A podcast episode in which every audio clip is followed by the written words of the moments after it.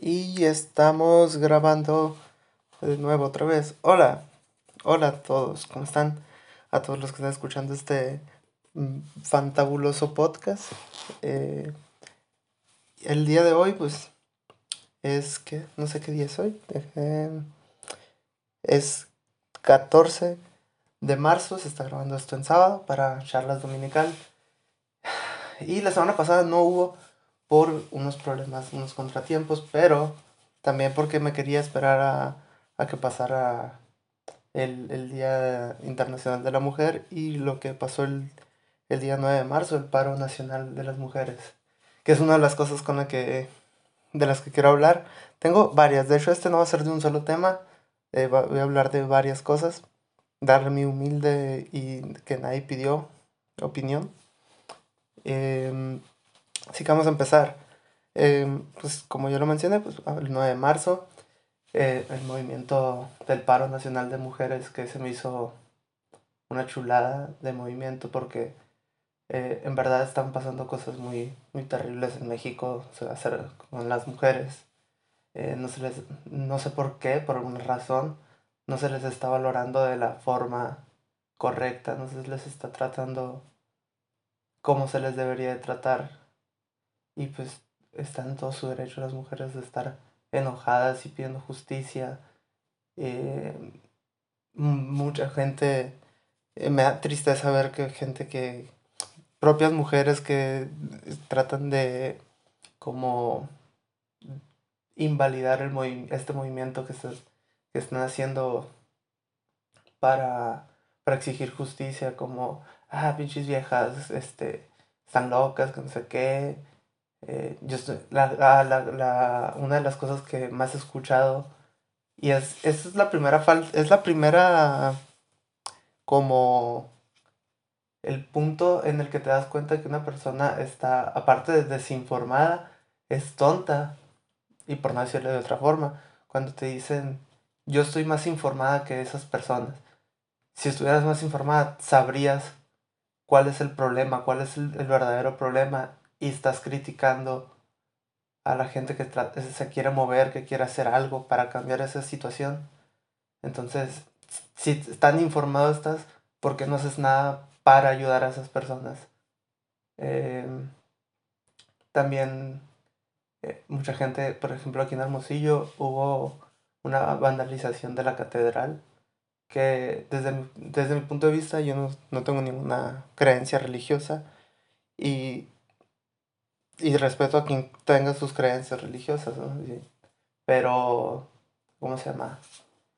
Eh, una iglesia no representa una religión, eh, una iglesia no representa al Dios al que tengas, al que quieras y al que estés, no sé, alabando, o del que, o del cual tú, tú creas su, su profecía, ¿no? Lo que él dijo, por ejemplo, en el caso de la iglesia católica, lo que Jesús dijo, lo que lo, todo lo que él profesaba se resume en una sola palabra y esa única palabra es amor.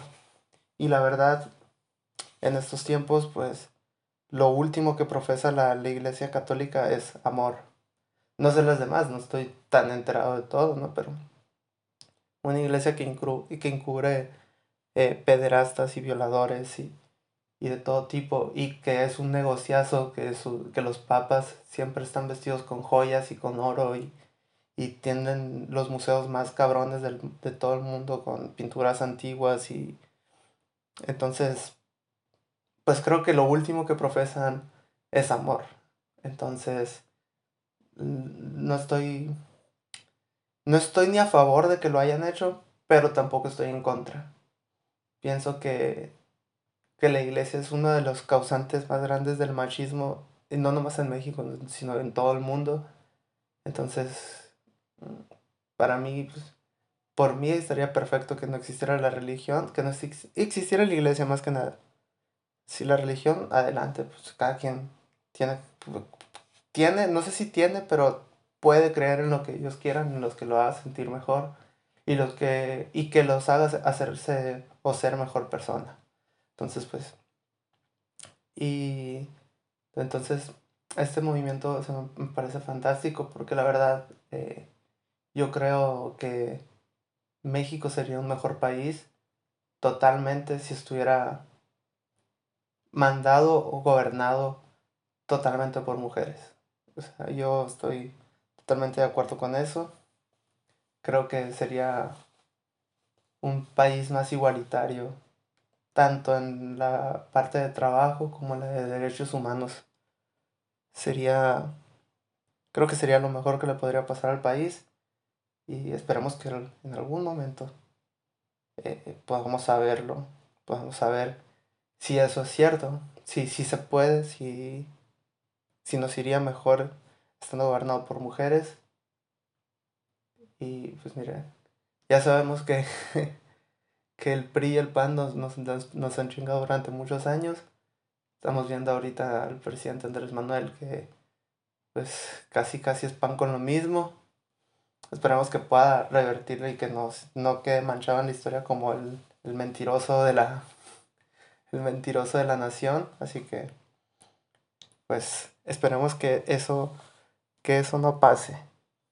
Otro de los temas que de los cuales quería hablar es eh, un, tema que, que, nos afectó, de hecho, esta semana, esta misma semana a México y que creo que es uno de los de los porqués el presidente está equivocado en una de sus acciones que quiere tomar.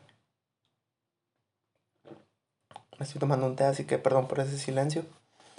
Eh, fue la, la caída del precio del crudo de petróleo, que cayó así como unos 20 dólares. Fue por un problema internacional que hubo entre Rusia y Arabia Saudita, que están dentro del grupo petrolero, no sé cómo se llama, ODEP creo que es, Organización de Petroleros, algo así, pero es algo internacional, donde pues eh, Arabia Saudita es quien manda porque pues esa gente tiene petróleo para tirar para arriba, o sea, su, su economía se basa en eso.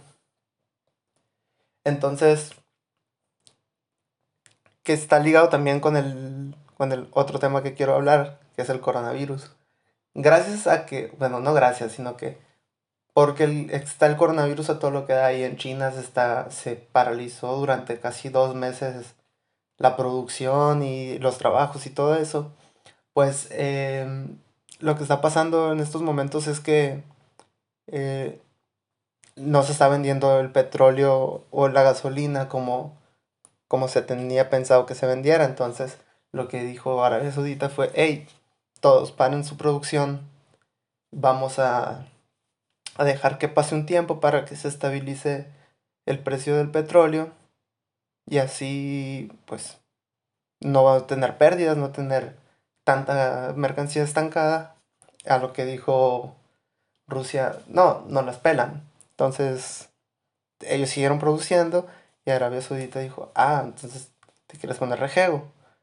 Eh, y bajó el precio del barril de, petróleo a, 20, no sé si a 20 dólares o lo bajó 20 dólares, pero el, el punto es que bajó una cantidad enorme de dinero, lo que hizo que pues todos los países que tenían crudo de petróleo, eh, pues básicamente eh, perdieran dinero de manera exorbitante.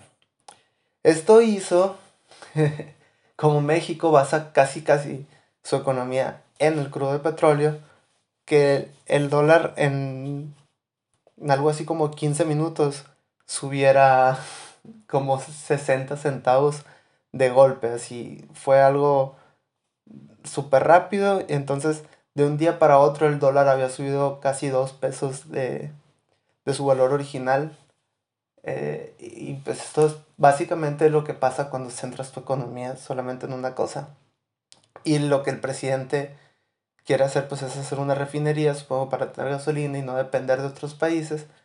Pero creo que lo, lo que debería de estar haciendo en este momento el presidente es una transición de dejar de depender tanto del petróleo y poder hacer y poder cambiar poco a poco nuestra forma de, consumir energía del petróleo al, a la electricidad.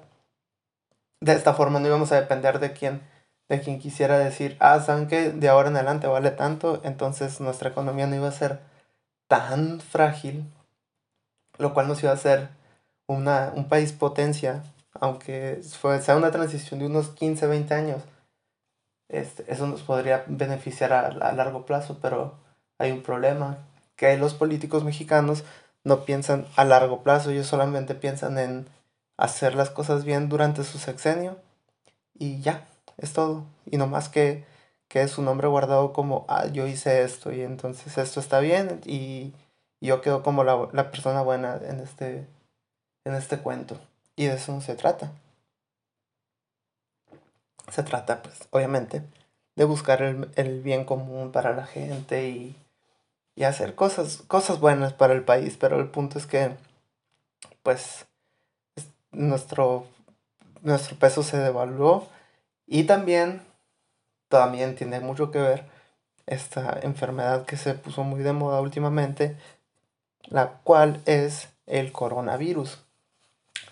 Eh, gracias a que el coronavirus sucedió, este, pues eh, pasó esto del los barriles de petróleo que Arabia Saudita dijera, ¿saben qué? Pues ahora vale tanto y vale tanto porque nadie se quiere acatar a mis, a mis reglas, en especial Rusia, entonces, ¡pum! Y lo que está haciendo es esta enfermedad creando pánico en la sociedad. Eh, pánico, o sea, una enfermedad que si lo comparamos con otras enfermedades en el mundo, tiene una tasa de mortalidad muchísimo menor. Inclusive al, catarro común, a la que llaman common cold en, en Estados Unidos, el resfriado, no sé. Según yo es el catarro en, en, en español. Entonces, el catarro tiene como 40% de mortalidad, no sé cómo, pero pues bueno. El punto es que esta, esta enfermedad del coronavirus está generando pánico en la sociedad, sobre todo eh, en, los, en los gringos y en los mexicanos, porque está pasando esto que se llama, creo que le dicen efecto borrego, donde tú ves que alguien hace algo y sin saber por qué simplemente lo haces. No te cuestionas el por qué lo vas a hacer, simplemente dices, ah, ah si ellos están comprando papel higiénico, que se me hizo una tontería comprar papel higiénico, higiénico por una enfermedad que es básicamente un resfriado, con cosas un poco más graves que un, que un resfriado, ¿no? Pero este, eh, lo último que ocupas pues, es papel. Entonces la gente dijo, ah, papel, ocupo papel higiénico. Y, se, y gente en Costco, Sam's Club, City Club, donde sea que compren, llevándose tres paquetes de 30 rollos cada uno, así, dude, no usas tantos rollos, o sea, no usas ni un rollo de papel al día en tu, casa, o sea, y, y, se están llevando cantidades exorbitantes de, de papel higiénico, que se me hizo una tontada, pero, pero bueno, entonces eh, es una, una simplada. También que vi un, un consejo que sacó alguien en, en, Facebook, un señor que hizo un video donde dice que es, son tontos y babosos aquellos que compran todo el alcohol, todo, todo el gel antibacterial, jabones y todas las cosas para tratar de cuidarse del coronavirus cuando lo que ocupas es que no nomás tú estés limpio, sino que el resto de las personas estén limpias. Porque de esa forma, pues si nomás tú estás limpio y los demás no, te pueden infectar aún así. Entonces, pues que todos estén limpios para que nadie se pueda infectar con nadie. Entonces, eh, se me hizo una, una, joyita porque tiene razón. O sea, si tú, tú nomás estás comprando, aparte de que generas muchas cosas que nomás el, generas desabasto para y la gente pues que, que, también lo va a ocupar pues no lo va a tener. Eh, otra que genera, otra cosa que se genera con estas compras impulsivas por pánico, que no sé para qué se panica tanto la gente, nomás es cuestión de tener una buena higiene, lavarse las manos, no estar interactuando, no estar tocándote la cara, no estar interactuando con otras personas tocando, tocándole las manos o la cara a otra persona eh, cuando estornudes, cubrirte con el codo. Creo que es algo que eso nos han enseñado desde niños a todos y si no te lo han enseñado, pues cuando tosas, cúbrete con el codo, no te curas con las manos. Entonces, son cosas muy básicas para, para, para cuidarse y para no contagiarse de eso. Y la gente comprando papel higiénico y, y litros y litros de gel antibacterial o alcohol Entonces, otra cosa que generas es como compras todo, hay pocas cosas, hay mucha demanda y lo que generas es una alza de los precios eh, exorbitantes. Entonces, para cuando alguien quiera comprar gel antibacterial, eh, un gel antibacterial que antes te costaba 40, 50 pesos, ahora te va a terminar costando 70, 80 pesos, solo por la ineptitud de algunas personas que creyendo que si compraban este mucho gel antibacterial se iban a salvar de no enfermarse de coronavirus.